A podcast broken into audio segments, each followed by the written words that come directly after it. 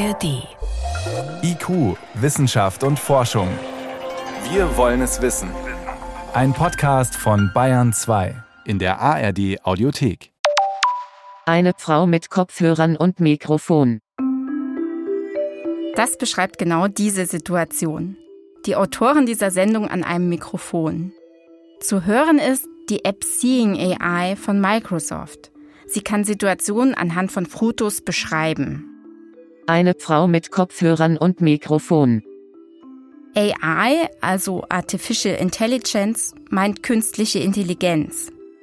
Die App übersetzt das, was das Smartphone über die Kamera aufnimmt, in Text und soll vor allem sehbehinderten und blinden Menschen den Alltag erleichtern.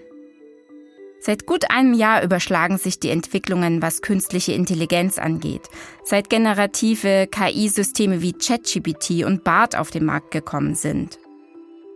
Viele Forschende arbeiten allerdings schon wesentlich länger daran, KI zu nutzen, um Menschen mit Behinderungen oder mit schweren Krankheiten die Teilhabe am Alltag zu erleichtern. Doch funktioniert es auch?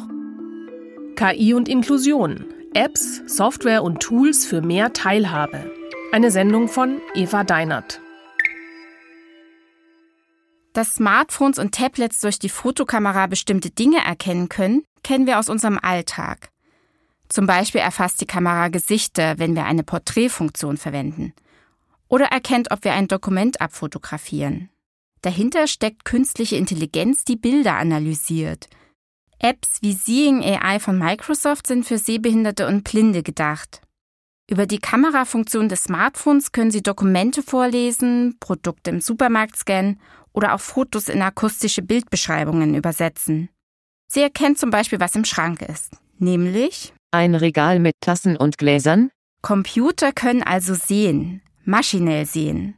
Oder besser gesagt, man kann es ihnen beibringen. Aber wie? Ich frage nach bei jemandem, der sich damit sehr gut auskennt. Ich bin die Frau Dr. Simone Stumpf und ich bin Professorin an der Universität Glasgow in Schottland. Mein Fachbereich ist eigentlich verantwortungsvolle und interaktive künstliche Intelligenz oder KI aber ich interessiere mich besonders für Human-Computer Interaction oder wie das auf Deutsch heißt, Mensch-Computer-Interaktion. Zu Mensch-Computer-Interaktion gehört das maschinelle Sehen, auch Computer Vision genannt. Beim maschinellen Sehen interpretiert die künstliche Intelligenz Bilder oder Videodaten. Da gibt es ein paar Bereiche, Segmentierung, was auf den Satellitenbildern angewendet wird, Gesichtserkennung, das erlebt man ja am Grenzübergang und Objekterkennung und Klassifizierung. Das ist oft in ein Fahrerassistenzsystem eingebaut.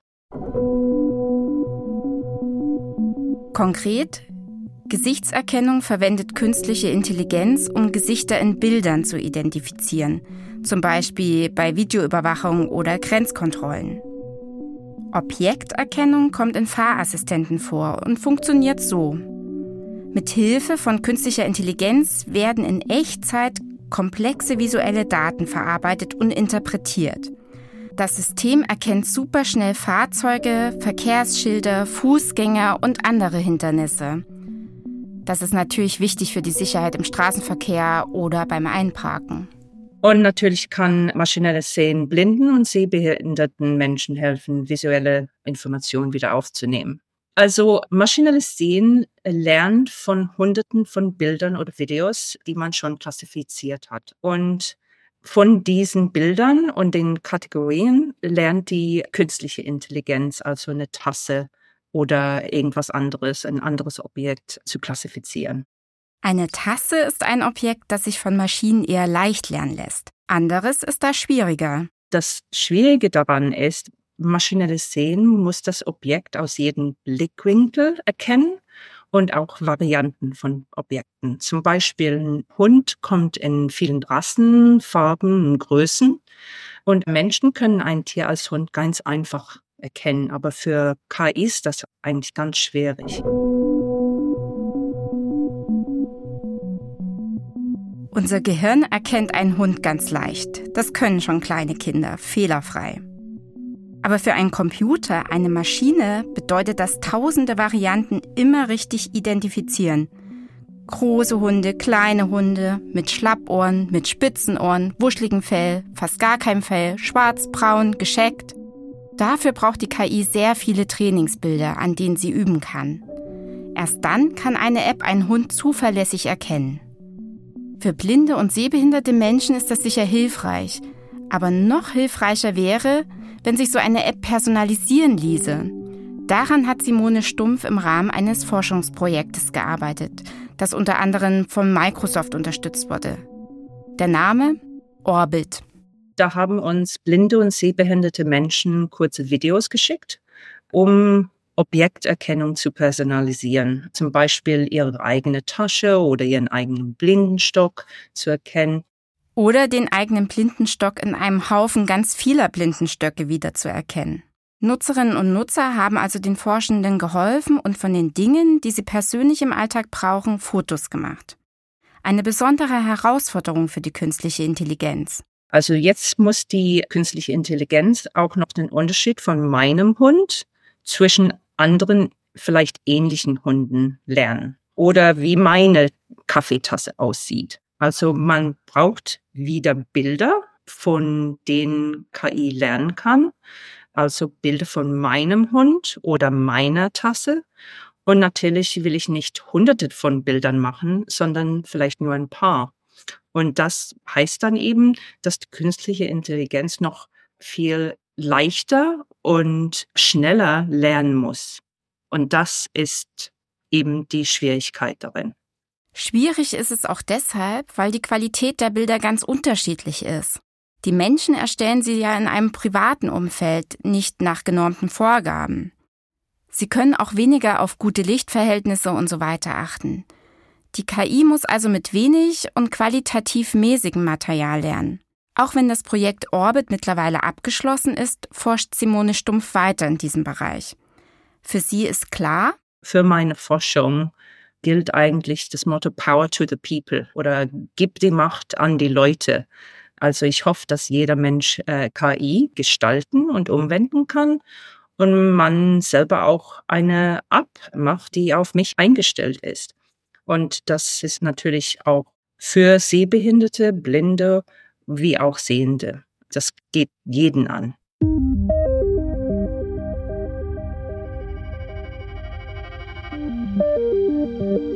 Was KI für uns Menschen leisten und welche Probleme sie lösen kann, treibt auch Dan Scarf an.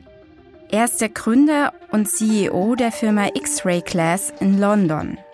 X-Ray ist eine App, die gesprochenes Wort in Text umwandelt, wie eine Live-Untertitelung des Alltags, in Echtzeit.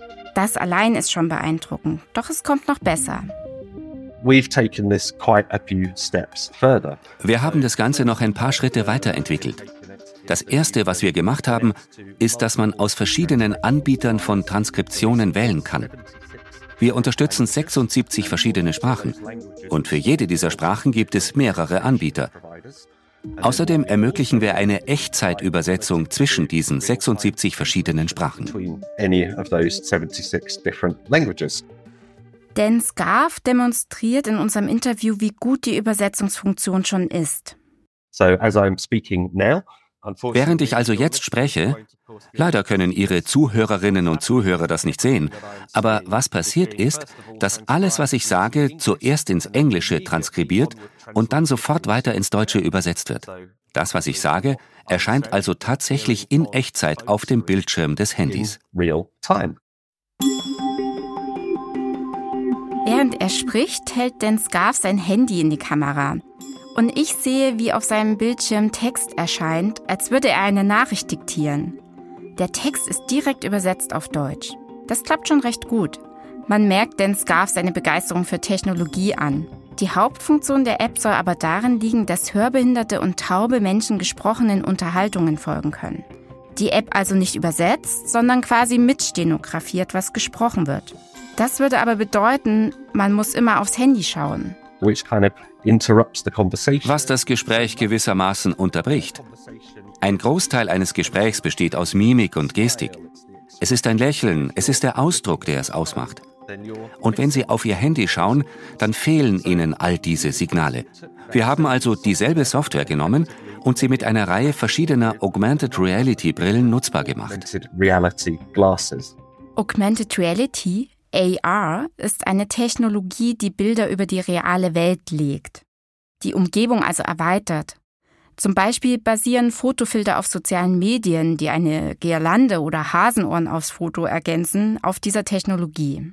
AR-Brillen können solche Zusatzinformationen oder eben auch Text auf dem Brillenglas erscheinen lassen, nicht nur auf dem Smartphone-Bildschirm wie gerade eben. Im Gegensatz zu VR-Brillen für die virtuelle Realität sind AR-Brillen nicht komplett dicht abgeschlossen, sondern eher recht große Sonnenbrillen. Bei diesen Brillen handelt es sich also um ganz normale Consumer-Brillen, die ursprünglich zum Filmeschauen und zum Spielen von Videospielen entwickelt wurden. Und wir haben sie praktisch in eine Brille mit Untertiteln umgewandelt. Sie können also jetzt diese Augmented Reality Brille tragen und genau dieselbe Untertitelung nutzen, die Sie in der App zur Verfügung haben. Sie können sie dann also über diese Brille abrufen.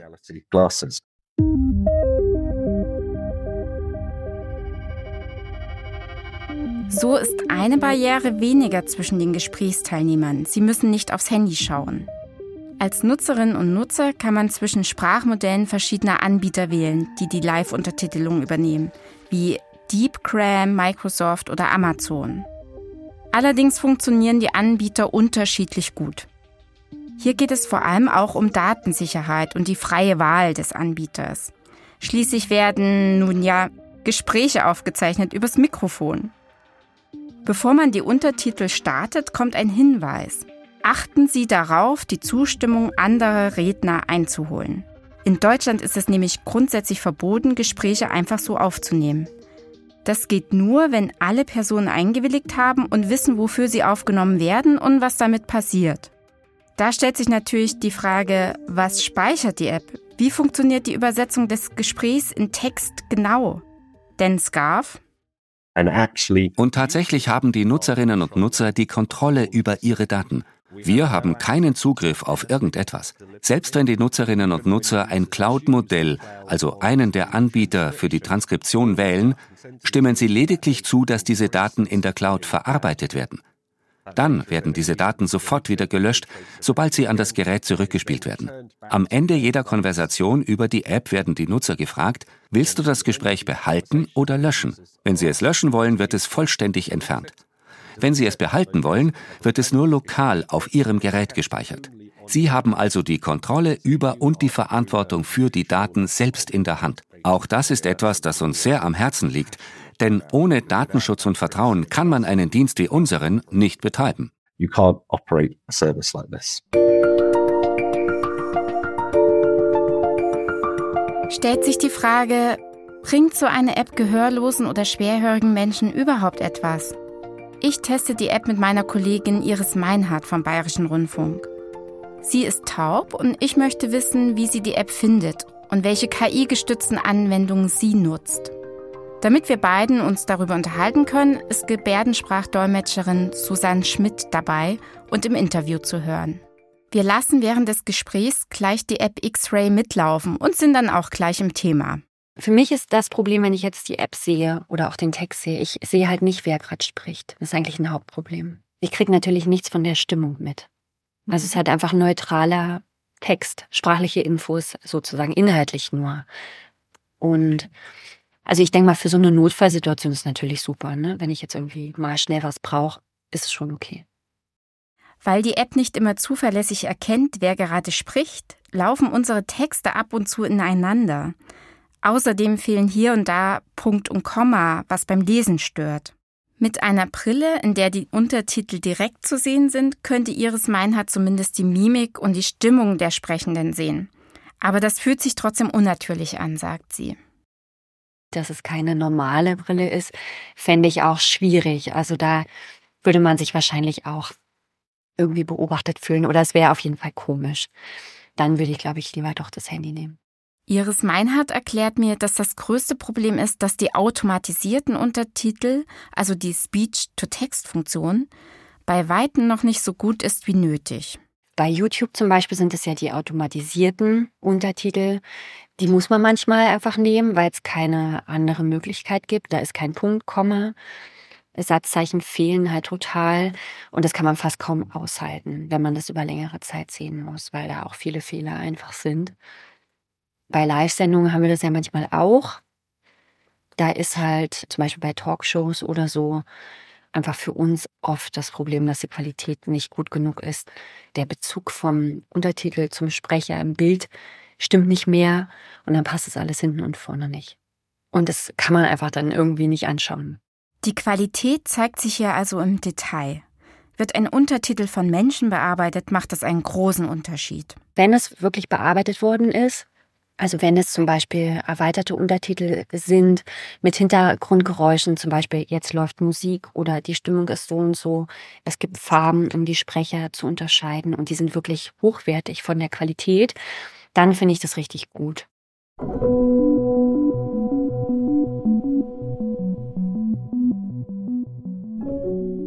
Für hörbehinderte und taube Menschen wird auch an einem weiteren Feld geforscht, an Gebärdensprachavataren. Gebärdensprachavatare sind digitale Charaktere in 3D-Design. Sie übersetzen gesprochene und geschriebene Texte in Gebärdensprache. KI spielt dabei eine zentrale Rolle. Sie erkennt die Sprache, übersetzt sie in die Gebärde und erzeugt auch die Bewegung der Avatare. Sie werden zum Beispiel auf kommunalen Webseiten eingesetzt und übersetzen allgemeine Informationen rund um Bürgerfragen in Gebärdensprache. Für Informationen in der Öffentlichkeit wären sie sehr praktisch. Ich könnte mir zum Beispiel vorstellen, die Durchsagen bei der Deutschen Bahn oder im allgemeinen Zugverkehr, Verspätungen am Flughafen zum Beispiel. Da kann man nicht jedes Mal irgendwie einen Menschen hinstellen oder extra einblenden lassen. Es gibt ja da ständig irgendwas. Da könnte ich mir schon vorstellen, das kann so ein Avatar vielleicht schaffen. Weil es passiert ja öfter mal, alle rennen irgendwie zu einem anderen Bahnsteig, weil mit dem Zug irgendwas ist oder das Gleis sich geändert hat. Und ich muss halt immer den Leuten hinterher laufen oder die halt quasi mindestens beobachten, ob da irgendwie so eine Tendenz erkennbar ist. Dann checke ich es parallel im Handy und dann komme ich irgendwie drauf. Das könnte man, glaube ich, schon durch KI auf jeden Fall lösen. Für diese Fälle, in denen es um reine Informationen geht, sind Gebärdensprache-Avatare hilfreich. Aber die gehörlosen Community sieht das Thema allgemein eher kritisch. Die sind einfach noch nicht gut genug entwickelt. Also in der Gebärdensprache gibt es ja so viele verschiedene Aspekte. Also die Mimik ist zum Beispiel auch wirklich ein grammatisches Element. Die Körperhaltung ist nicht willkürlich, sondern hat wirklich eine Funktion, wie man sich irgendwie positioniert. Die Gebärden natürlich, das sind quasi die Worte, aber das Mundbild ist eben auch entscheidend. Also die sind nicht angenehm anzuschauen. Also es hat noch nicht diesen Effekt, dass man das gut rezipieren kann. Also es ist noch nicht angenehm zu rezipieren. Und zusätzlich ist es so, dass es inhaltlich auch noch lückenhaft ist, also einfach noch nicht qualitativ hochwertig genug. Es gibt auch Stimmen, die sagen, da wird es auch nie hinkommen, dass Avatare Sachen so gut übersetzen können wie Menschen, also wie Präsenzdolmetscher oder ja, Dolmetscher sozusagen in Persona. Noch sind Mimik und Gestik der Avatare nicht besonders gut. Außerdem gibt es verschiedene Stile und Dialekte in Gebärdensprache wie in jeder anderen Sprache auch. Das kann ein Avatar nicht ersetzen. Zudem, sagt Iris Meinhardt, fühle sich die Kommunikation nicht gleichwertig an.